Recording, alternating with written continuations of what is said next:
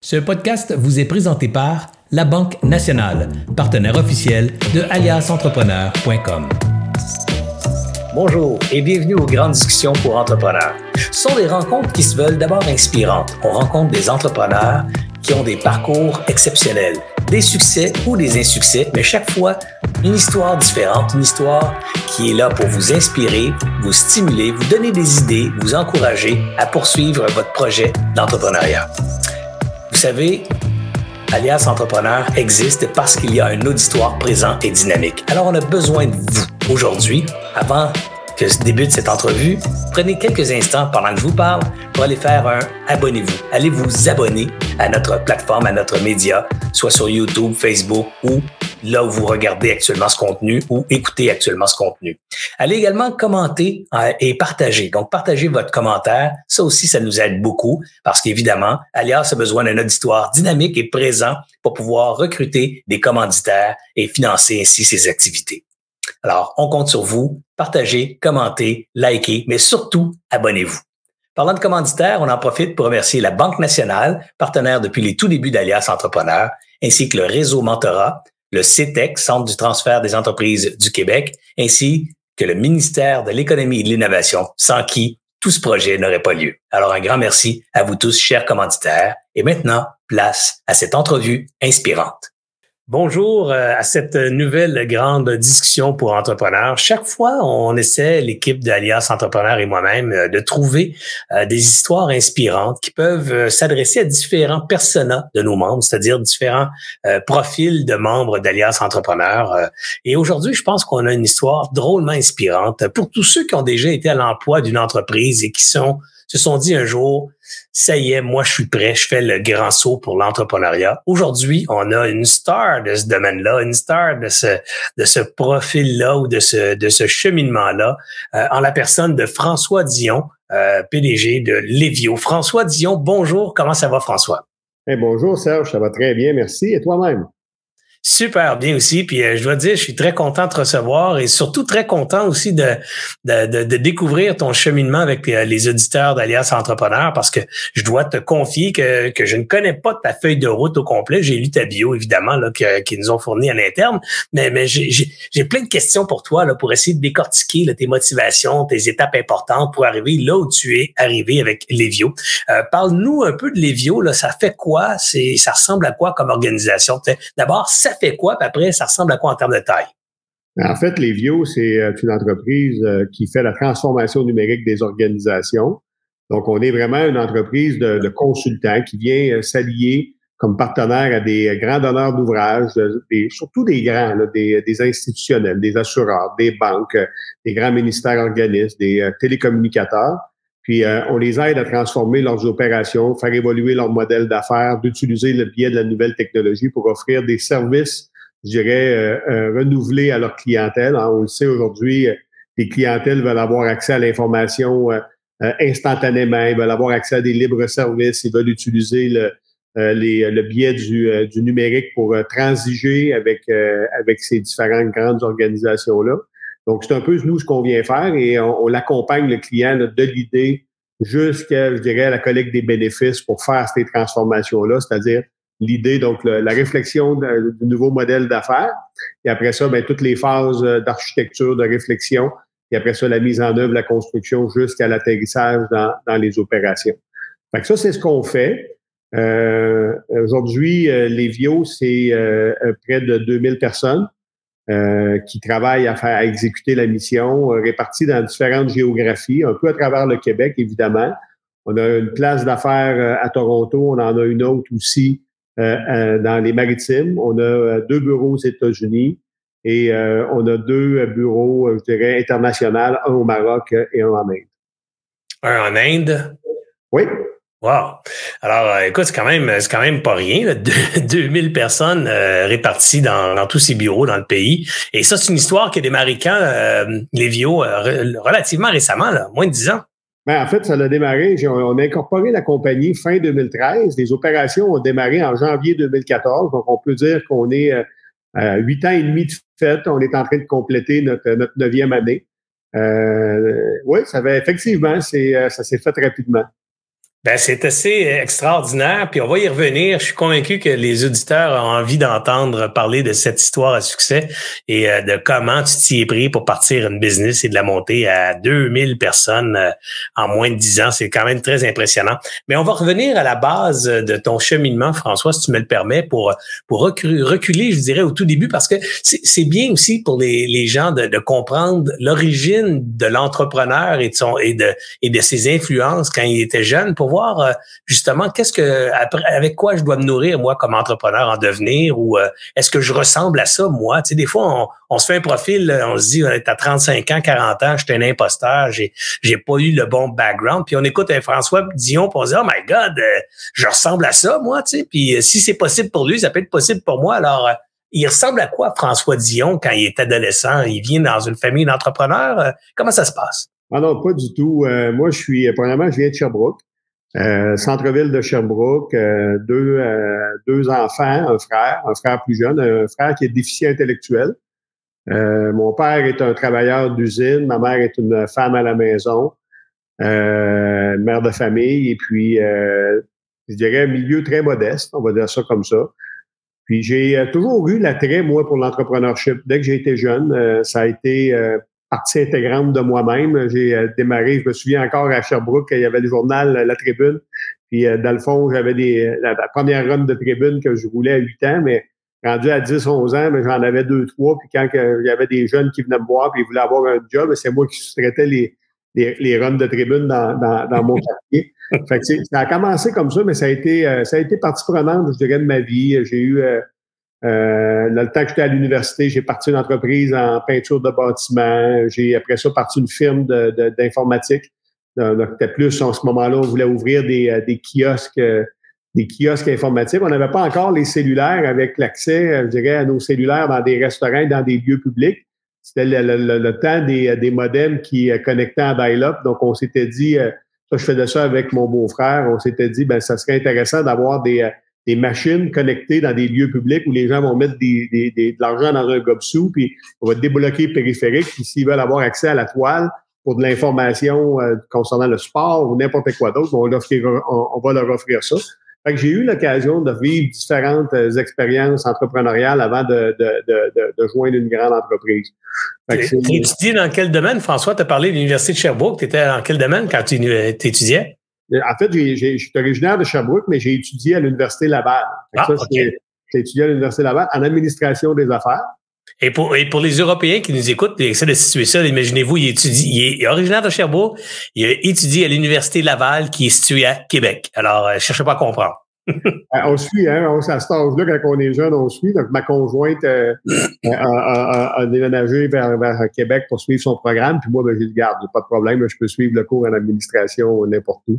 Donc, tu as, complété un bac en admin, c'est ça? Un bac en administration des affaires de l'Université Laval. Puis euh, on a toujours des options dans ça. Moi, j'ai été attiré par deux options. C'était le management, puis euh, évidemment les systèmes d'information. C'est là-dedans que j'ai étudié. OK. Puis donc, à sortie, à sortie d'école, tu trouves un emploi dans une grande boîte en partant? Euh, non, j'ai ben moi, dans le fond, dans le parcours, j'ai été j'ai été officier de réserve. Donc, ah. ça, c'est intéressant de, de, dire ça. J'ai fait dès à l'âge de 17 ans, j'ai trouvé, euh, j'ai trouvé que c'était une super opportunité qui m'a été présentée. C'est un cousin qui, euh, qui, avait fait les, euh, ses cours d'officier d'infanterie qui m'a fait découvrir l'opportunité. Donc, j'ai joint la Défense nationale au départ à Sherbrooke. Par la suite, ça a été du côté de Québec. Mais la réserve, vous savez, c'est des gens, c'est des militaires qui font le métier à temps partiel. ouais. Ils suivent les mêmes cours que les officiers de la régulière. Donc, j'ai eu l'occasion de faire mes cours de leadership, d'infanterie, avec les gens de la régulière euh, à Gagetown durant l'été. Donc, l'été de mes 17 ans, l'été de mes 18 ans, l'été de mes 19 ans. Puis, euh, suivre ce programme de formation-là a été exceptionnel pour moi. Puis après ça, ben, durant l'hiver, durant que tu vas à l'école, ben, tu suis ton... Euh, tu, tu, travailles, si on veut, dans ton régiment et tu, tu es rémunéré. Donc, ça te permet de, de financer tes études. Donc, ça, ça a été, ça a été quelque chose que j'ai fait. Puis après mon bac, j'ai fait... on a des opportunités dans ça d'obtenir des contrats avec euh, avec des contrats qu'on appelle, appelle ça momentanément des classes B ou des classes C, mais tu réussis à avoir un contrat à temps plein avec les forces régulières dans un quartier général ou autre. Et moi, je suis allé faire un, an avec euh, quartier général de la défense du Québec pour les simulateurs d'aide à l'entraînement. Donc, comment on utilise les technologies pour entraîner les troupes. Fait que ça, ça a été euh, début des années 90. Fait que j'ai fait ça. Euh, j'avais mon entreprise de peinture euh, en bâtiment, dont je vous ai parlé tantôt, que je voulais parallèlement à mes études, parallèlement à ça. Entreprise d'informatique que j'ai ouvert un peu plus tard. Puis c'est arrivé vers la fin des années, vers la fin des années 90 que 98, si ma mémoire est bonne, que j'ai eu par une rencontre que j'ai faite avec quelqu'un qui m'a dit qu'il était, qui était lié au, au, militaire, mais qui travaillait, lui, à l'époque, dans une grande, une des grandes firmes québécoises en consultation, qui, euh, qui, euh, qui dit, écoute, il dit, euh, tu as l'air d'avoir un profil intéressant, ça serait pas mal le fun que tu, que tu te joignes à mon équipe puis que tu viennes travailler avec nous autres. Puis là, c'est là que l'aventure a commencé pour moi, je dirais, dans un marché du travail, dans une grande entreprise. L'entreprise en question, c'était LGS, c'est ça? Oui, à l'époque, c'était LGS. AGS euh, qui a été acquis hein, par, par CGI, n'est-ce pas? Non, par IBM. Ça a été par IBM? OK. IBM en 2000. Donc, moi, j'ai rentré en 98 chez, chez LGS euh, comme responsable de, de, de projet. J'ai travaillé avec... Euh, à l'époque, on mettait en place le régime, euh, le, le, RDPRM. Donc, le, registre, le registre des droits personnels et, et réels mobiliers au ministère de la Justice. Imaginez-vous, en 98, c'était déjà quelque chose qui permettait d'aller euh, consulter sur Internet des données qui étaient euh, relativement à des hypothèques mobilières qui étaient dans un, ordinateur central, puis de payer pour ces services-là à travers euh, une carte de crédit sur le web. Puis, on pouvait publier, donc les professionnels pouvaient publier les, les, les réquisitions à travers un logiciel. Il y avait une disquette, ils mettaient ça sur leur ordinateur, puis ils installaient le logiciel. Puis après ça, ben, il signait chiffré avec une clé, une infrastructure avec les publics pour s'assurer qu'il y avait euh, euh, vraiment une date heure minute d'expédition puis la non-répudiation des, transactions. Donc, vraiment, c'était intéressant. Ça a commencé par ce dossier-là. Puis, euh, j'ai fait ça pendant une couple d'années. Les, après ça, ça a été d'autres, évidemment, plusieurs autres. François, je te coupe parce qu'il y a quelque chose d'intéressant dans ton histoire, puis je tiens à le souligner mais c'est remarquable, tu es un travaillant. Hein. Euh, souvent, les entrepreneurs, euh, ils se disent c'est des gens, des bourreaux de travail, puis quand on part en business, euh, on se fait dire tu vas travailler fort. Mais on voit chez François Dion déjà l'amour pour l'intensité, je dirais, parce que tu avais une business de peinture en étant étudiant pour, pour, pour le programme militaire. Euh, ensuite, un, autre business d'informatique. Tu complètes ton bac à, travers tout ça. Bref, t'es pas t'es pas ce qu'on appelle un tranquille, mais plutôt un hyperactif. Tu es quelqu'un qui est pas mal dans l'action. Est-ce que est-ce que je me trompe en disant que ce caractère-là ou ce trait de caractère-là t'a suivi aussi le reste de ta carrière? Non, je pense que tu je pense que tu as bien lu le personnage. Effectivement, là, c'est, euh, j'aime beaucoup de choses, faire beaucoup de choses en parallèle. J'aime ça quand ça bouge. Donc, euh, effectivement, ça, c'est, ça m'a suivi toute ma carrière. Alors, alors euh, ce, trait-là, plus ta vivacité d'esprit, euh, ton désir de faire de l'innovation, parce qu'il faut aussi dire, pour ceux qui connaissent un peu moins l'histoire euh, de la technologie, mais en 98, là, c'est une formidable période de l'économie numérique, puisque dans ce temps-là, il y a un phénomène qui s'appelle le bug de l'an 2000 qui s'en vient et qu'il y a beaucoup d'argent qui se dépense par les grandes entreprises pour préparer leur système au passage à l'an 2000, euh, faire l'histoire courte, 1998, c'est plus grand que 97. 99, c'est plus grand que 98, mais 00, c'est plus petit que 99. Alors, tous les systèmes de tri euh, qui gardaient les années avec juste les deux derniers digits du siècle, en fait, ben, ça marchait plus. Alors, il fallait refaire et reprogrammer ces affaires-là. Beaucoup, beaucoup d'informatique a dû être revue et corrigée. Beaucoup d'argent a été dépensé 98, 99 et 2000. Puis en 2000, boum, ça a frappé fort. On a appelé ça le dot-com crash. Et à partir de 2000 jusqu'à fin 2001, là, c'était une économie numérique qui est tombée euh, littéralement, là, un peu comme on observe actuellement là, pour beaucoup d'entreprises technologiques où les, euh, les valorisations boursières ont, ont fondu là, de, de 80% dans les 6 à 12 derniers mois. Là. Ben, c'est un peu la même chose qui s'est passée dans ces années-là. Et c'est à ce moment-là que François Dion, lui, rentre dans la grande game des consultants chez LGS. Alors, quel genre d'emploi tu occupes à l'époque chez LGS? Quelle, quelle fonction tu occupes? Donc, à l'époque, j'étais vraiment chargé de projet. Je travaillais aussi au développement des affaires, mais j'étais chargé de projet. Puis c'est intéressant ce que tu expliques, Serge, parce que dans le fond, LGS, ça fitait bien avec moi, parce qu'il avait pris la décision à l'époque de pas de pas prendre de mandat dans l'an 2000. Donc, on était euh, exclusivement dans le web. Donc, déjà très précurseur dans la nouvelle technologie au service, je dirais, de l'amélioration de la productivité des organisations. J'ai parlé du RDPRM, mais plusieurs ont suivi. Bureau des infractions et des amendes pour permettre le paiement des, euh, des, euh, des infractions via le téléphone cellulaire ou via le web. Après ça, le régime québécois d'assurance parentale, les permis photos de la, la, Société d'assurance automobile, etc., etc. Donc, ça a été vraiment de la gestion de projet au départ, de, de, vendre, donc faire des propositions, rencontrer les clients, vendre les services. Euh, après ça, ben, été la gestion, la gestion des contrats, la gestion des ventes, la gestion de l'ensemble des projets. Puis rapidement, je dirais, euh, euh, milieu des années 2004-2005, chef des opérations du bureau de, Québec pour en prendre la direction, là, je dirais, début, fin, fin, 2000, fin des années 2000, début des années 2010. Fait que ça a été pas mal ça le cheminement. Puis, et, et, je te demanderais, François, deux, deux, deux grandes leçons que tu retiens de ton passage à l'école militaire qui t'ont servi par la suite dans ta carrière chez LGS. Je parle pas encore de Lévio, là. Je parle vraiment là de qu'est-ce que tu as appris dans le militaire, puis du deux, ça peut être trois, quatre, là. Mais quelles sont ces grandes leçons que tu as appris dans le militaire que tu as pu appliquer? Parce que je connais la réponse, même si je t'ai jamais parlé, je l'ai entendu ailleurs, j'ai côtoyé d'autres gestionnaires. Euh, et j'ai hâte d'entendre ta propre réponse, mais je suis convaincu qu'elle va sembler à celle que j'ai déjà entendue chez, chez d'autres gestionnaires euh, chevronnés euh, qui ont justement appliqué ces leçons-là. Alors, je te la pose. Quelles sont ces leçons? Il y, en a plusieurs. Il y en a, Mais tu sais, d'abord, on peut, déjà dire que euh, euh, tu apprends assez rapidement que tu peux pas rien faire tout seul. Les cours de leadership que, que tu fais, tu es, euh, tous des élèves officiers. On est tous le même rang, on est tous des candidats officiers.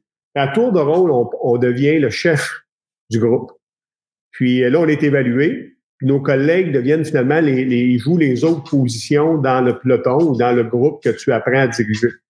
Donc, si euh, tu, euh, tu, tu es un chef qui est un mauvais chef, qui travaille mal avec les, avec les autres, ou tu es un, es un suiveur quand c'est ton, ton collègue qui est en charge, toi, tu es, là pour l'aider ou pour, pour l'exécuter, mais que tu, tu traînes les pieds, comme on dit, là, mais assez rapidement, tu, tu, tu, tu, vas, tu réussiras pas à créer ton, ton, euh, je dirais, ton lien avec la, avec l'équipe, et tu réussiras pas quand tu vas être en charge, les gens voudront pas te suivre. Donc, tu apprends cette dimension-là d'avoir euh, que quand tu es, es, responsable d'une tâche pour le service de quelqu'un d'autre, que c'est lui qui est évalué, il ben, faut que tu contribues, tu donnes ton 100 Puis quand tu es le chef, il ben, faut que tu aies de du jugement et du discernement euh, pour les gens qui travaillent avec toi, pour être capable de faire des plans qui sont, euh, je dirais, réels et, et, corrects pour le monde. Donc, cette dynamique-là d'équipe, de comprendre que c'est un rouage et que ça travaille ensemble, puis tu vas être beaucoup plus fort si tu réussis à rallier tous ces gens-là ça, tu l'apprends très rapidement. Tu apprends des choses aussi, aussi euh, simples que, euh, euh, dans le fond, mieux vaut un bon un, plan correct. OK? Donc, avoir le momentum, un plan correct au bon moment qu'avoir un plan parfait trop tard. Donc, savoir bouger, savoir exécuter, savoir trouver le, meilleur plan dans le contexte à l'intérieur d'un, je dirais, d'un court délai, d'un délai raisonnable, de se mettre en action, d'exécuter et de savoir ajuster ce plan-là. Parce que tu peux jamais tout prévoir tu vas avoir des événements quand tu fais un avance ou tu fais une embuscade ou tu fais, apprends, tu, tu, le vis sur le terrain, il se passe toujours quelque chose qui est imprévu. Donc, il faut que tu de t'ajuster et de réagir au, euh, à, ce que, à ce que tu vois. C'est des choses de, de ce type-là. Le, tout le processus d'analyse, euh, je dirais, le processus d'analyse pour faire une décision, pour faire un plan, donc, d'être méthodique dans l'analyse, de voir, euh, de voir, d'évaluer les options, d'évaluer l'option, la, toujours comprendre l'option la plus probable, l'option la plus dangereuse de, de, ce que va faire le, contexte, l'environnement, l'ennemi, euh, la, la, la, situation, qu'est-ce qui va arriver dans le théâtre, de, de faire un plan pour l'option la plus probable, mais d'avoir toujours des contingences pour l'option la plus dangereuse. À partir de la gestion de risque, qu'on appelle ça la gestion de risque dans nos, dans nos entreprises. C'est tous des éléments de base qui ont fait, euh, qui ont fait que, que, j'ai acquis rapidement grâce à cette formation-là, puis cette chance-là que j'ai eue de, de côtoyer le, le, militaire. Ben, puis c'est le fun qu'on en parle, François, parce que justement, ce, cette ce passage-là pour toi au militaire très jeune a formé, euh, je dirais, des aptitudes au management qui sont drôlement importantes. Et, et, et on oublie quand on étudie le, management, euh, je dirais même le management encore contemporain, là, mais que les grandes pratiques de gestion euh, viennent des succès militaires des années 50 là, ou 40-50. Là. Euh, on n'a qu'à penser à mission d'entreprise. Mission d'entreprise, ça vient d'une mission ultimement militaire. Euh, on pense à gestion du risque, gestion des contingences, stratégie. C'est tous des concepts qu'on a utilisés dans le militaire et qu'on a transposés dans la gestion des organisations. Alors, bien comprendre que les écoles de formation militaire, ça peut être une drôlement une drôle, euh, euh, une, drôlement une bonne école de formation pour le management.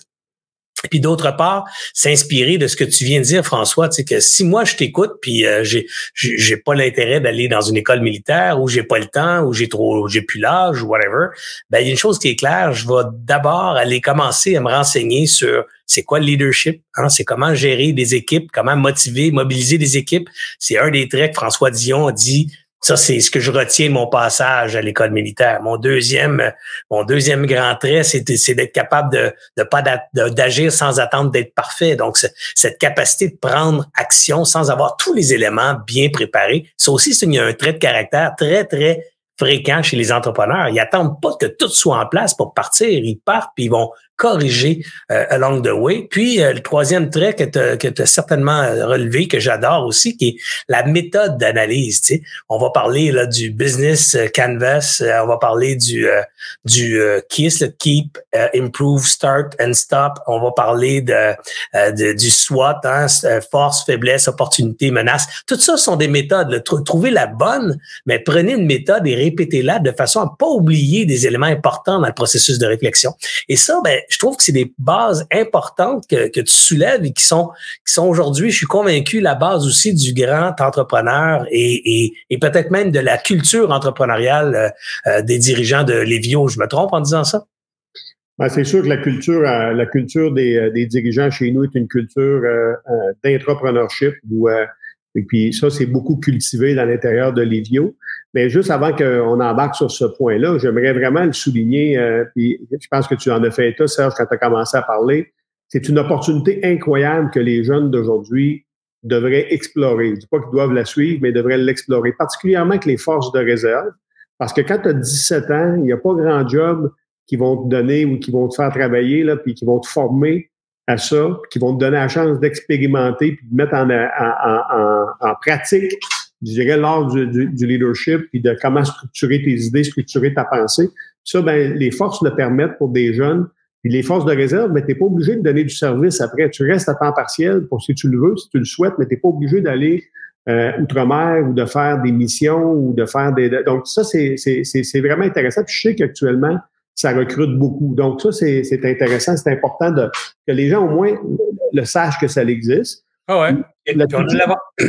on a l'avantage en plus de vivre dans un pays où c'est pas forcé. Alors euh, des fois on se dit ah c'est pas forcé donc j'irai pas, je suis pas obligé d'y aller, mais c'est de manquer une très belle opportunité d'éducation. Euh, moi tous les gens que j'ai côtoyés qui ont fait leur service militaire ou qui ont fait leur formation académique militaire euh, parlent avec beaucoup d'éloges du cours, des cours de leadership qu'ils ont reçus là-bas, des cours de stratégie, de décision, des cours carrément des cours de gestion ultimement. Là, alors j'en ai côtoyé quelques-uns qui sont très euh, qui, sont des entrepreneurs et, dans certains cas des gestionnaires extrêmement performants qui viennent de l'école militaire. Alors, euh, je vous invite moi aussi à, considérer ça si vous êtes très jeune actuellement à écouter euh, le podcast. François, tu es chez LGS et à un moment donné, il te passe une vibration cardiaque, là, un, éclair de passion là, qui vient transcender ton, ton cheminement LGS et qui te dit Hey, euh, faut que je parte mes affaires à mon compte, là, je veux. Euh. Alors, c'est quoi ce moment-là? C'est quoi la motivation là, qui décide de, de, de breaker ta carrière chez et de te lancer toi-même à ton compte? Ben, j'étais sur un euh, j'étais sur un Y très clair. La carrière était bien lancée. L'entreprise puis le propriétaire qui avait acquis m'offrait de prendre la présidence du groupe puis une job d'exécutif pour le propriétaire pour l'ensemble du Québec. Puis j'avais en même temps, la, la, je voyais tout ça, toute cette, opportunité-là avec euh, les processus qui venaient avec, puis la, la, grande entreprise, puis l'histoire de la grande entreprise où, euh, où là, bien évidemment, c'est une entreprise américaine qui a acheté LGS, donc avec tout ce qui vient avec, avec la culture américaine et tout ça. Puis je voyais aussi poindre euh, sur le marché une, ère de changement. Je sentais que la transformation des organisations allait s'accélérer. Je l'ai parlé tantôt. Moi, j'ai été dans le web euh, dès 98. Puis après ça, j'ai nommé quelques projets, mais ça a été comme ça jusqu'en 2013. Puis tous les gros projets qui étaient difficiles, puis qui avaient des dates, puis des, échéances euh, serrées, tout ça, qui avaient des projets de loi, ben, c'est souvent, c'est souvent mon équipe qui en héritait parce qu'on aimait ça, ces projets-là, on voulait les faire arriver. Donc, mais, mais, mais on avait eu l'occasion d'expérimenter la technologie, mais moi, ce que je voyais, c'est que cette technologie-là, là, elle s'en venait encore plus performante. Début des années 2013, fin des années 2013, début 2014, ça s'accélère. On voit les mobiles maintenant qui vont être qui vont être euh, de plus en plus utilisés. Et aujourd'hui, on le voit. On se rend compte des réseaux de télécommunications qui s'accélèrent avec des, euh, des, échanges de données de plus en plus rapides, de moins en moins chers, la capacité de stockage dans le cloud, capacité de mettre en place des, euh, des, euh, des IoT ou des objets connectés qui amènent l'information dans le cloud, capable de rouler des algorithmes, beaucoup plus de, de, de data pour être capable de faire des analyses prédictionnelles, de, de rouler des, de la pertinence. De... Alors moi, c'était clair que ça offrait une opportunité de transformation. Pas juste une opportunité de transformer la TI, mais une opportunité de transformer les modèles d'affaires. Donc ça, je voyais arriver ça, puis je me disais que ça va s'accélérer. Je me suis dit, donc cette deuxième patte du Y-là, c'était l'opportunité de dire, est-ce qu'il existe actuellement sur le marché euh, au Québec, euh, près de chez nous, peut-être même au Canada, une entreprise qui est vraiment capable d'aller euh, s'insérer dans l'écosystème près des, des, des grands donneurs d'ouvrages comme un partenaire affaires, donc d'industrie, avec des experts de l'industrie et TI, qui va, qui va s'allier à lui pour réussir cette transformation-là.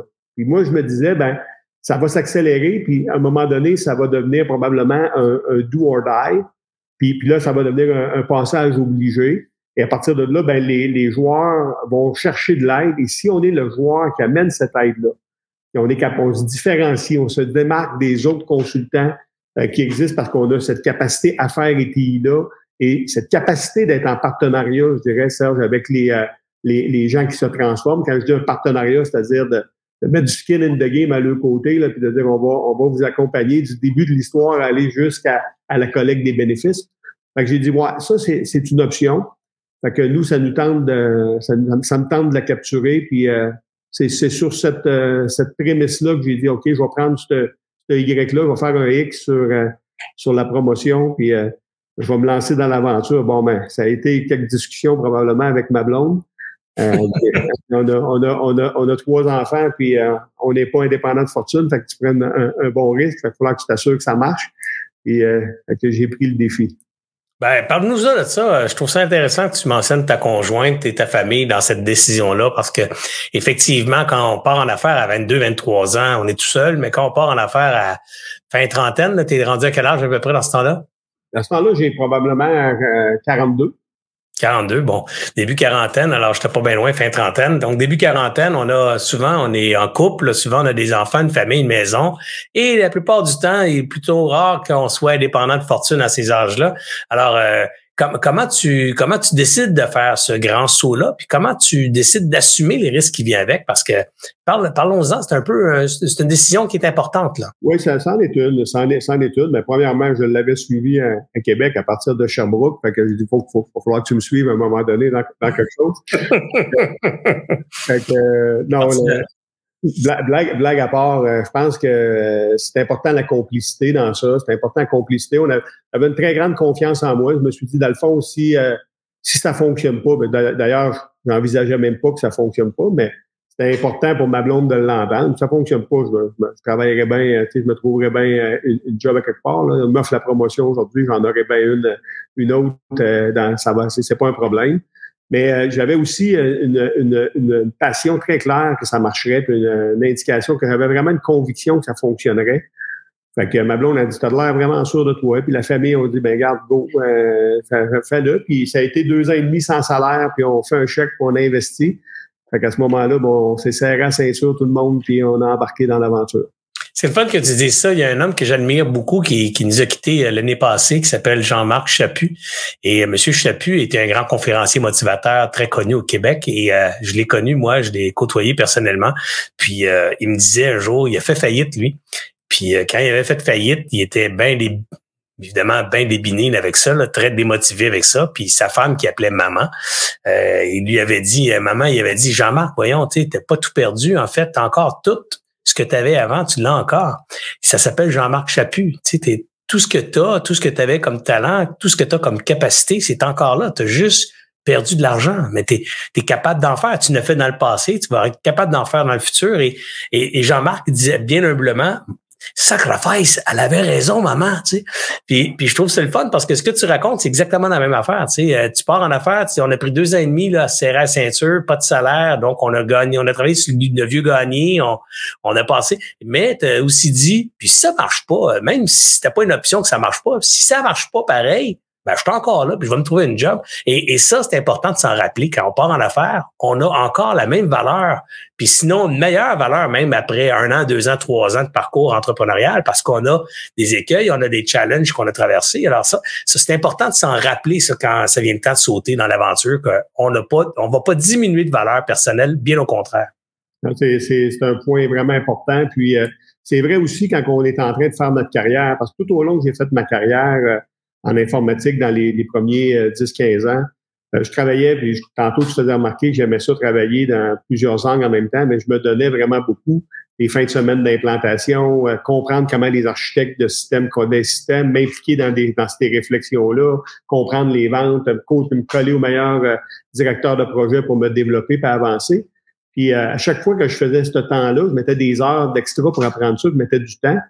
Ben, le monde, il me disait, François, tu donnes beaucoup. je donne pas beaucoup, je prends beaucoup. je reçois beaucoup. Ça m'appartient après. tout ce que tu acquiers comme connaissance, à chaque fois que les gens donnent un effort, un double effort dans un, dans n'importe quoi, comme entrepreneur, mais aussi dans leur travail, ben, ils en récoltent quelque chose, puis ça leur appartient, puis ça, personne ne peut les enlever, c'est à eux.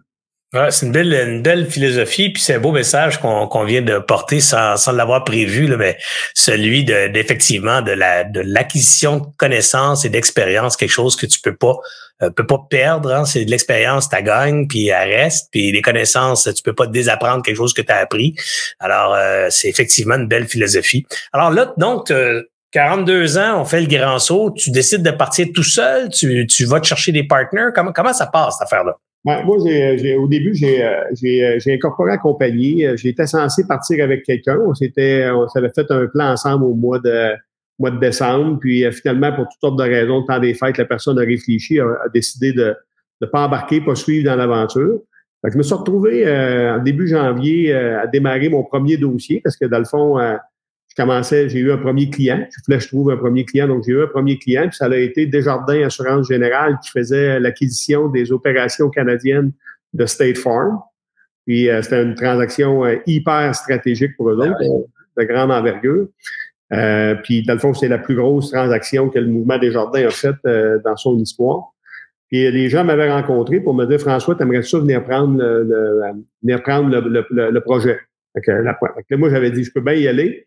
Mais je veux juste vous expliquer, je suis disponible, mais je fais pas de la consultation autonome comme ça. Je pars une entreprise, ça va s'appeler Lévio. Lévio, ça veut dire rendre plus léger. Donc, une entreprise vraiment centrée sur la transformation des organisations, la génération du résultat quand vous transformez une business. Donc, affaires, donc la réflexion business, la réflexion TI, puis amener l'effort de tout le monde vers le résultat. Puis bon, mais c'est ce que c'est ce que je veux faire. Puis bon, il y a combien de monde? Mais là, je suis seul. Ben, c'est pas grave, on va être bientôt 300. Fait que il faut, faut que je commence à quelque part. Fait que, écoute, ça a fini par une entente de dire, ben, OK, François, viens, viens prendre le, viens, viens jouer un rôle. Au début, ça a été une des livraisons, la livraison de l'auto, de ce méga programme d'intégration. C'est un programme d'intégration des opérations de State Farm. Viens prendre la première livraison qui était une qui, fait, qui ouvrait la voie d'ailleurs à toutes les autres, qui était majeure. Puis, euh, dans le fond, euh, on a frémé une entente où euh, je pouvais amener quelques joueurs. Donc, j'avais une place pour amener avec moi, avec chez, dans, à l'intérieur du projet, du méga projet, d'amener une vingtaine de ressources stratégiques pour venir appuyer, parce que dans le fond, j'étais le directeur de la livraison. J'avais des consultants. CGI était un des le consultant principal qui amenait les ressources qui manquaient aux ressources internes de Desjardins. Mais vu que j'étais responsable, j'avais accepté de mettre aussi une partie de mes honoraires de, chef de programme, de chef de livraison, euh, je dirais, à risque en fonction du résultat. Ben, je vais toujours bien pouvoir amener quelques joueurs clés. Ça a commencé comme ça. Donc là, j'ai pu à ce moment-là, Serge, aller chercher des, euh, des, euh, des, des joueurs, des, des, partenaires, des joueurs d'exception que je connaissais de, par mon, mes années passées, des gens qu'on se respectait mutuellement. Puis je les ai attirés avec moi. on a commencé à faire ce premier projet-là. On en a fait un grand succès. Puis par la suite, Desjardins nous a donné euh, m'a donné plus de responsabilités quand ils ont vu qu'on faisait un job euh, euh, incroyable. Ils ont dit, ben regarde, là, maintenant, tu veux t'occuper de l'ensemble du programme d'intégration? Ben, je dis oui, mais quand je fais ça, je m'occupe pas de ma business. Ben, ils ont dit, parfait, ben, on va, tu vas pouvoir amener du monde parce que tu nous amènes du bon monde, mais viens prendre des morceaux de, de, de ce programme d'intégration-là. Fait que là, j'ai, j'ai eu de la place pour grandir, donc partager un peu avec l'autre firme de consultants qui était là, les travaux à réaliser de fil en aiguille, j'ai aussi récupéré quelques années après leur, euh, leur programme de transformation où ils changeaient tous leurs outils, tout leur système de back-office à l'intérieur de l'assurance de dommages. C'était un investissement de plusieurs centaines de millions. j'ai géré pendant trois ans les deux, à la fin, pendant les, la, fin du programme d'intégration et la transformation. Évidemment, les Vio euh, avaient euh, gagné ses lettres de noblesse auprès de ce client-là, puis on, a, on était le partenaire principal avec, euh, avec l'autre pour se séparer 50-50 l'ouvrage qui avait qui en découlait.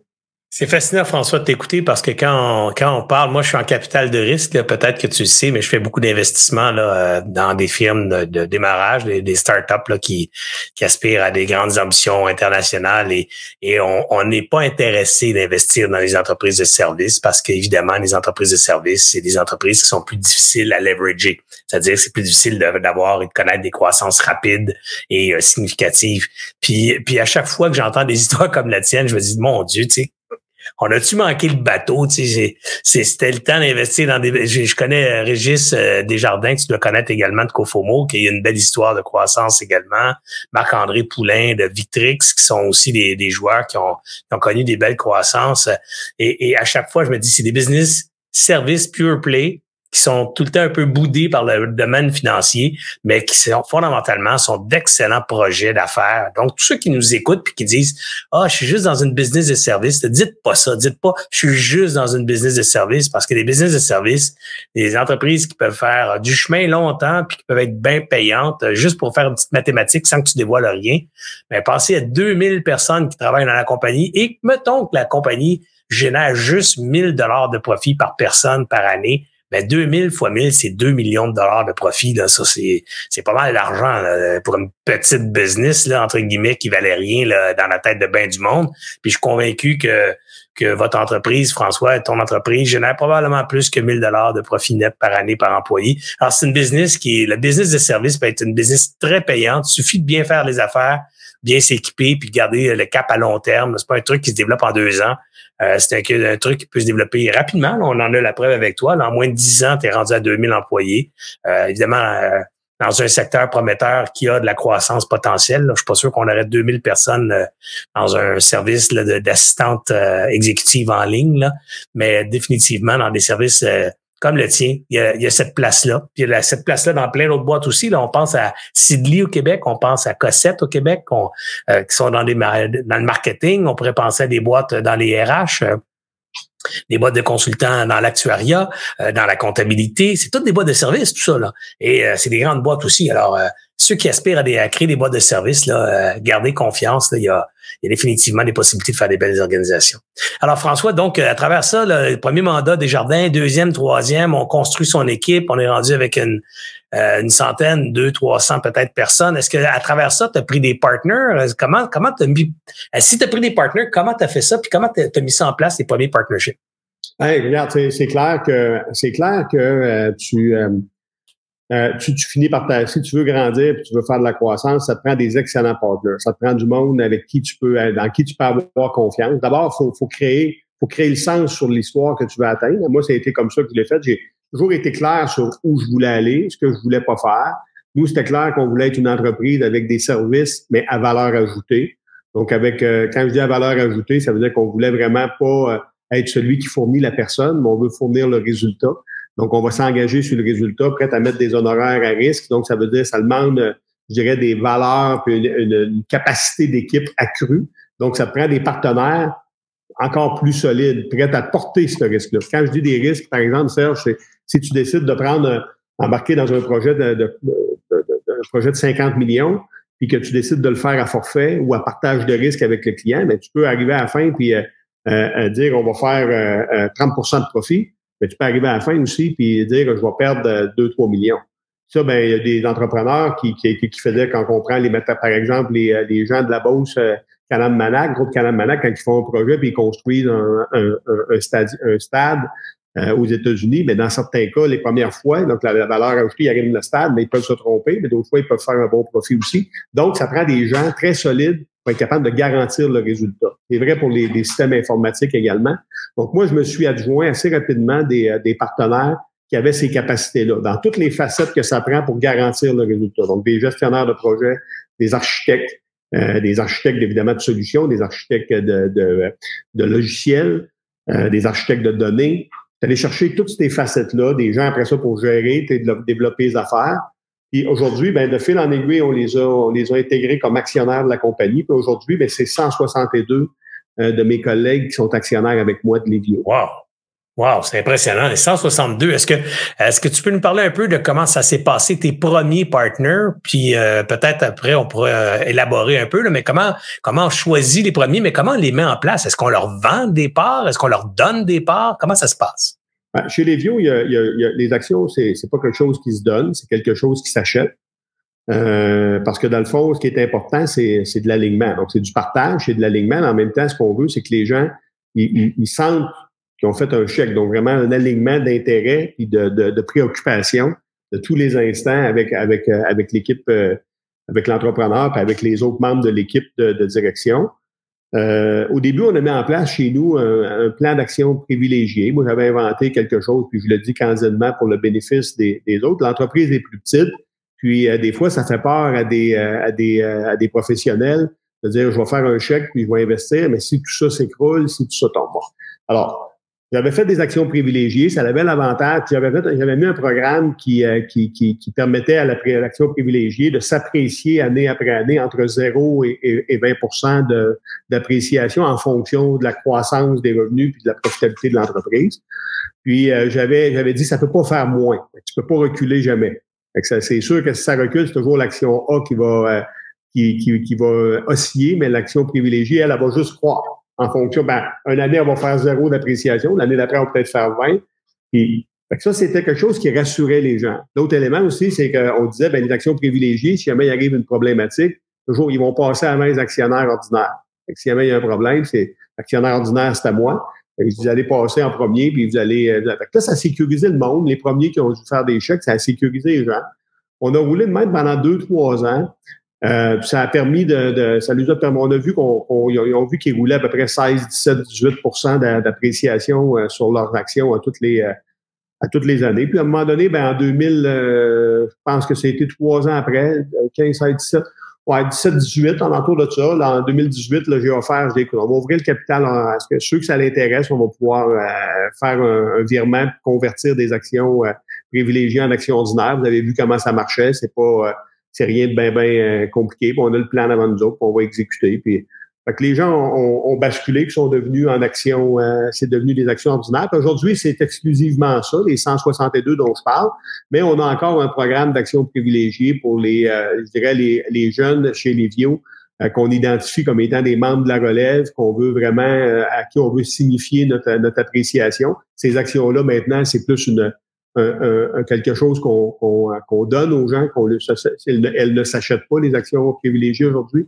contrairement à ce que j'ai dit tantôt. Les actions A, eux, s'achètent, mais c'est pour signifier un jeune euh, euh, talent chez nous qu'on écoute. On pense qu'à long terme, là, dans, l'organisation, tu vas être un joueur euh, déterminant, tu as ta place, puis à un moment donné, on va t'appeler au, au, capital A. Continue de te développer, puis tu pourras convertir ton action privilégiée avec nous autres plus tard, mais elle prendra de la valeur en attendant. Fait que c'est un, peu comme ça que ça s'est fait. J'ai choisi les gens, euh, j'ai choisi les gens graduellement en fonction de ce qu'ils de ce livraient. Et, puis j'ai eu des discussions des fois. Certains m'ont dit pourquoi que moi je suis pas invité. Ben, t'es pas invité parce que lui a fait ça, lui a fait ça, puis toi t'as pas fait ça. Mais l'année prochaine, si tu le fais, on va t'inviter. Puis c'est des conversations qui ont toujours été simples. Moi, ça a jamais été. Euh, on n'a jamais eu de problème. Il y a des gens qui me disent comment tu fais pour gérer ça, 162 euh, actionnaires. C'est d'une simplicité, oui. Euh, dans le fond, on veut pas d'investisseurs. Nous, dans l'entreprise, on veut les gens, les gens qui sont actionnaires, c'est des bâtisseurs. Donc, euh, si tu es actionnaire et tu es bâtisseur, ça va bien. Si tu es un bâtisseur et tu n'es pas actionnaire, on va s'en rendre compte, on n'est pas fou, on, voit clair, on va t'inviter. Puis, euh, si tu es un actionnaire qui bâtit plus, on va te racheter et tu vas pouvoir continuer à, à, à faire ta job de professionnel. Fait que c'est d'une simplicité, Louis, à gérer. Puis, le monde comprenne les règles du jeu, puis ça va bien. Euh, dis-moi, euh, évidemment, euh, pour le bénéfice des gens qui connaissent pas trop les structures de gouvernance et tout ça, est-ce que est-ce qu'on se ramasse, François, avec 162 partenaires qui prennent des décisions ou comment vous faites là, pour décider ensemble, tous les partenaires de la décision, l'orientation, les, les décisions stratégiques importantes? Comment, comment vous gérez ça? Ben, c'est, c'est, ça a été au début, ça a été quelque chose qu'il a fallu établir dès le départ parce que fallait que s'assurer que tout le monde avait la même compréhension des structures de gouvernance. Donc, les actionnaires, ce que ça fait, c'est ça vient à réunion des, à réunion des actionnaires, ça permet de, de voir les résultats de l'entreprise, ça permet de voir le rapport du président, ça permet de, de, de faire les votes sur un certain nombre de choses euh, qui, qui relèvent de, de leur type d'action. Euh, mais après ça, c'est, euh, le conseil d'administration qui, qui va nommer les dirigeants, puis qui, qui va nommer, qui va prendre les, qui va prendre les, décisions quant, aux dirigeants de l'entreprise. Les dirigeants de l'entreprise, ben, vont prendre des, ils vont opérer l'entreprise puis ils vont prendre des décisions au fil de l'eau. Fait que, ça ne veut pas dire que parce que tu es un actionnaire, demain matin, que tu vas te mettre à prendre les décisions au bureau, puis qu'il y en a 162 qui rentrent le matin et qui donnent les directives à tout le monde. Tout le monde a un rôle à jouer. C'est un modèle, euh, un modèle de travail de collaboration, les d'abord et avant tout. Et tout le monde joue son rôle dans le modèle en fonction de, de, de son talent, de ses aspirations, du goût qu'il a, de ce que l'organisation lui confie comme, comme mandat. Écoute, euh, évidemment, je connais bien les, structures de gouvernance, là, mais je voulais quand même démystifier pour les gens qui écoutent l'histoire puis se disent, oh my God, sais, on est trois chez nous. Si jamais on était 2000, comment je vais gérer ça? Parce que j'ai un paquet de troubles à trois partners. Comment ça va être à 160?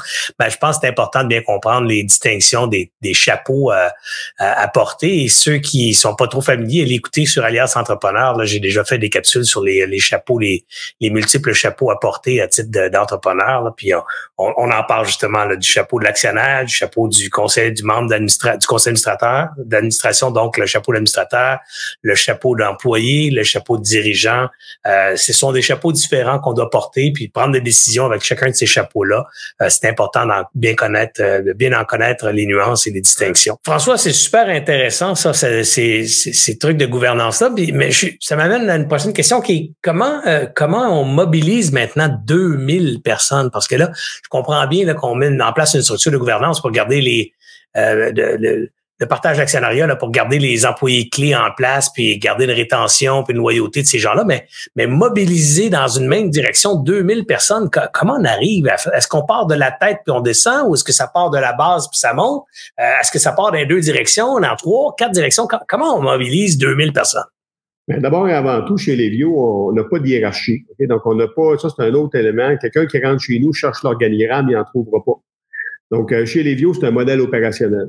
un modèle opérationnel, puis le monde, il y a déjà des gens qui m'ont dit, François, toi, t'es 500, quand tu vas être rendu 1000, il faut que tu penses à mettre en place une, une, un organigramme. Puis, ben, un organigramme, ça crée des, ça crée des cases, ça crée des espaces où les gens n'ont pas de place à bouger. Donc, nous, on a plutôt un modèle opérationnel où il y a des rôles et responsabilités, évidemment, avec une cascade dans ces rôles et responsabilités-là, des engrenages. C'est comme une roue. Chacun a son rôle à jouer, mais il faut que ça fonctionne ensemble en fonction des, résultats qu'on veut atteindre. Mais, ça, c'est ça, c'est important, je pense, dans le système de mobilisation. Donc, ça amène beaucoup de, de, de, nécessité de collaboration. Ça prend une culture de collaboration forte au sein de l'entreprise. Et ça, nous autres, on la stimule énormément. Je la stimule, entre autres, avec euh, des, des mécanismes comme la philanthropie. Euh, Serge, on utilise, nous, Centraide, euh, énormément comme étant un outil de, de, de, je dirais, de pour insuffler, faire vivre, la, la, la, faire comprendre, ressentir la valeur de collaboration nécessaire à notre entreprise. Quand les gens font un chèque à Centraide pour donner un coup de main, entraider, euh, s'entraider, entraider les, les, gens dans la collectivité, ben, ils ressentent quelque chose. Hein, ils font un chèque. Euh, quand tu fais un chèque, normalement, c'est facile de la corde à tirée et ressentie. Or, euh, juste le dire, ben, on se donne de l'aide, on lève la main quand on a besoin d'aide, ou on, aide notre collègue. Ben, les gens l'entendent, le répètent, mais le ressentent pas. Fait quand ils en ont besoin d'aide, ils le demandent pas. Qu'est-ce que je vais avoir de l'air, moi? Donc, euh, ça, c'est quelque chose que j'ai utilisé beaucoup. Donc, pour mobiliser les, pour, pour, faire vivre mon modèle, euh, mon modèle euh, opérationnel qui nécessite une très grande collaboration. Puis honnêtement, ça porte fruit, mais ça demande énormément de, de, de, de vigilance et de rappel pour s'assurer finalement qu'on partage. On entre beaucoup de nouvelles personnes en peu de temps. Donc, faut investir un effort, un grand effort pour faire connaître nos valeurs, faire connaître notre, notre façon de travailler, puis, puis de s'assurer que les gens le ressentent vraiment, faut pas juste l'entendre.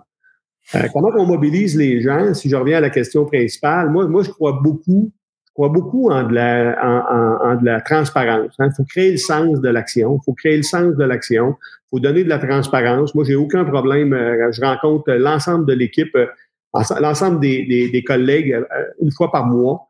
On a appris ça de la pandémie, entre autres. Ça, c'est un héritage de la pandémie. On lui parlait à tous les jours dans, dans la pandémie. Euh, au début.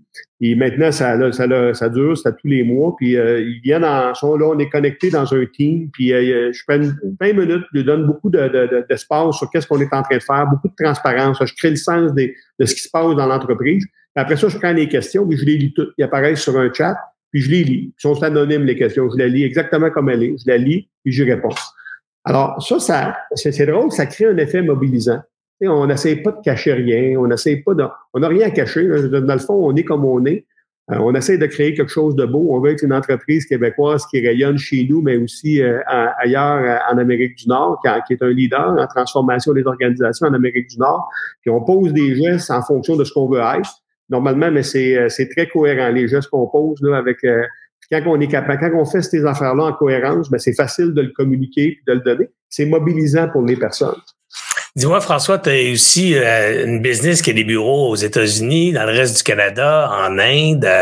Euh, comment on fait pour démarrer une business ou du moins un autre bureau dans un, lieu étranger, dans une géographie étrangère, culturellement et même euh, géographiquement? On parle de, de l'Inde, là, c'est pas toutes les mêmes cultures, les mêmes, la même langue dans bien des cas, les mêmes valeurs. Comment, comment on arrive à partir de quoi en Inde? Ça commence par trouver, je pense, la personne en qui on met notre confiance pour, euh, pour nous représenter là-bas, puis, euh, puis être notre associé qui va, euh, le partenaire qui va, qui va prendre ça en charge, qui va s'intégrer avec l'ensemble de l'équipe, qui va commencer à insuffler qui nous sommes à la, aux gens qui vont joindre le groupe dans le pays. on a fait ça au Maroc. ça a été le l'Inde est, plus récente. on vient, on vient d'ouvrir, on vient d'incorporer, puis notre leader est arrivé il y a quelques semaines. Mais euh, je dirais au Maroc, on a plus de 100 personnes, puis ça roule déjà depuis euh, deux ans. Puis euh, c'est le leader. Ça a commencé d'une rencontre ici à Montréal que j'ai faite dans un restaurant avec quelqu'un. Et quelqu'un m'avait référé cette, personne-là. J'ai parlé avec, j'ai trouvé qu'il y avait pas mal de bon sens. J'aimais que j'aimais sa personnalité, j'aimais beaucoup son bagage. je trouvais que ses valeurs étaient alignées avec les nôtres. Puis lui, il repartait avec sa famille au Maroc. C'était quelqu'un qui avait passé une vingtaine d'années ici. C'est quoi son prénom? Mustapha. je le connais. Tu le connais, OK. Je le connais. Je l'ai rencontré. Je suis allé au Maroc. Quand il est arrivé au Maroc, Mustapha, euh, je suis allé, euh, je suis allé rejoindre là-bas faire une conférence au Maroc euh, avec Casablanca et c'est Mustapha qui m'a mis en contact avec quelqu'un d'autre là-bas. Bref, je connais Mustapha. Alors voilà, ben, donc tu, connais l'individu. Moi, j'ai eu confiance en lui. Puis j'ai dit, regarde, Mustapha, on va faire ça ensemble. Il a, il a trouvé que le projet était le fun. Moi, j'y vais, Serge, au Maroc. Euh, je, je suis jamais allé. La pandémie est arrivée et tout ça. Donc, j'y vais euh, euh, début novembre. Je vais être là dans, une semaine et demie. Bon, ben moi, je suis allé avec Mustapha visiter son coin aussi. je suis allé même chez lui et je suis allé un mois avec la pandémie se déclare. Alors, j'ai été chanceux. Moi, il venait d'arriver, puis moi, je suis allé là en février 2020. Quel drôle de, hasard que tu me parles de Mustapha aujourd'hui. Alors que, alors que je le connais, il ma première visite en au Maroc, euh, ça a été en sa compagnie. Alors, quand même euh, fabuleux que la vie nous rejoigne aujourd'hui tous les deux. Absolument. Puis tu sais que dans ce temps-là, quand tu l'as rencontré, commencé, il n'y avait pas, pas sûr qu'on avait beaucoup d'employés. Euh, je pense qu'il devait avoir peut-être une, deux, trois personnes, mais pas plus. Ah ouais, exactement. Non, non, il s'en allait là avec la grande aventure, là, lui. Là, je, je, suis bien content de savoir que deux ans plus tard, vous êtes déjà rendu une centaine au Maroc. Oui, absolument. Ouais, c'est un chic type aussi, euh, très, très, très sympathique. Tu le salueras de ma part euh, et tu lui inviteras à écouter cette entrevue-là. Il va être bien content de savoir qu'on a parlé de lui aujourd'hui. Euh, écoute, je vois le temps filer. Il y a déjà presque une heure de passer ensemble. J'aimerais ça que peut-être qu'on termine sur une note d'inspiration. Parle-moi de tes modèles d'inspiration. Qui t'inspire, François? Dion? Quand, quand tu es à la tête d'une business de 2000 personnes, comment tu restes groundé? avec quoi tu réussis à, à demeurer euh, je dirais, dans un mode d'apprentissage, à looking up to someone else. Euh, qui sont tes, tes, modèles, qui sont tes inspirations? Ben, on regarde, euh, moi, moi, je regarde, l'inspiration vient de différents, de différents axes. D'abord, ça vient de la famille. Moi, je regarde mon père, quelqu'un qui, qui, qui, qui, travaille dans une usine, puis qui fait des heures étendues sur semaine, les fins de semaine, pour faire vivre sa famille, être capable de de subvenir aux besoins d'un enfant euh, déficient intellectuel, d'envoyer l'autre de ses fils dans des écoles privées. Euh, on n'était pas les plus riches en ville, on se comprendra.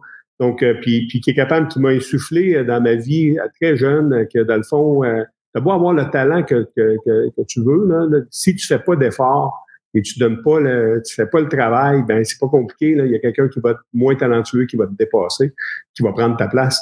Donc, il faut que. donc, il m'a enseigné c'était quoi l'essence du travail, de l'effort. J'ai eu la chance de, de, de, côtoyer pendant mon, mon séjour chez, chez LGS un, le collègue qui, qui était dans la réserve, qui était le, leader de LGS à, ce moment-là, à Québec, un, ancien général de réserve, un gars fantastique avec un leadership incroyable qui m'a énormément montré aussi, euh, énormément appris sur euh, les, les, êtres humains, comment comment mobiliser les gens, comment euh, oui dans l'industrie, comment comment voir aussi les euh, les projets l'industrie. C'est quelqu'un qui avait roulé sa bosse dans le domaine, mais beaucoup sur le leadership, sur les humains, comment mobiliser les personnes. Quelqu'un qui avec qui j'ai passé beaucoup de temps et qui a eu j'ai eu le privilège dans le fond qui me laisse énormément de place pour me développer, prendre en charge, explorer puis prendre le leadership de plusieurs choses.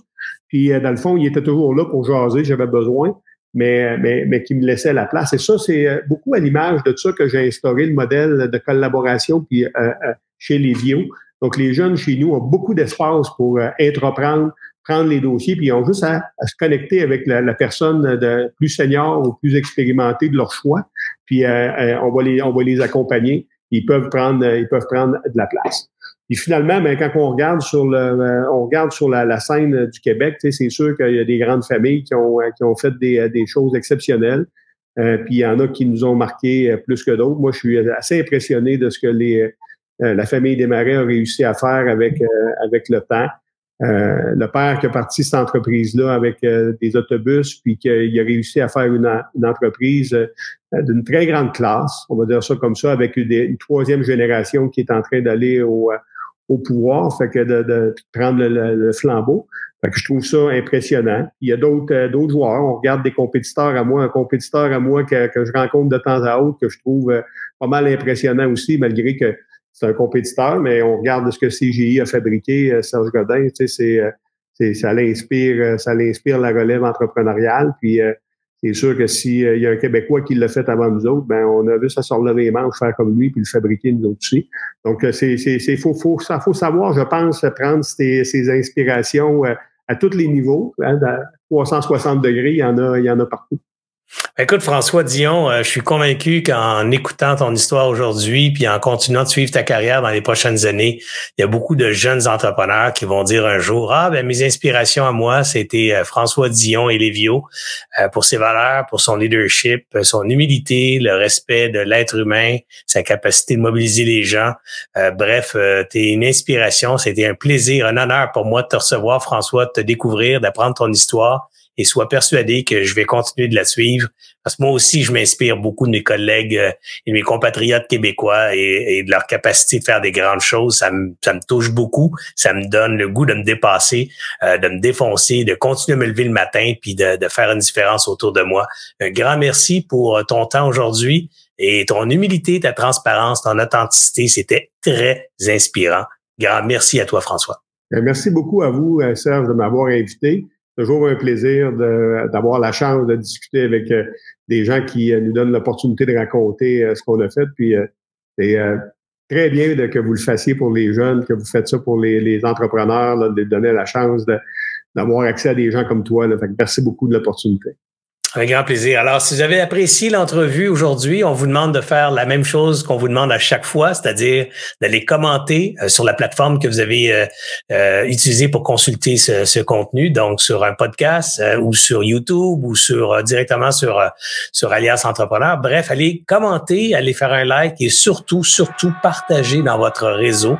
On a besoin de visibilité pour continuer à faire nos activités chez Alias Entrepreneur. On a besoin donc de, de gens qui consomment et qui apprécient nos contenus comme ça, on peut attirer des commanditaires et faire tourner la roue euh, du développement entrepreneurial québécois. Alors, grâce à vous, on va continuer. Grâce à François, on va continuer. Et encore une fois, je vous remercie de votre collaboration et on se retrouve lors d'une prochaine grande discussion pour entrepreneurs. Ici Serge Beauchemin, alias Entrepreneur.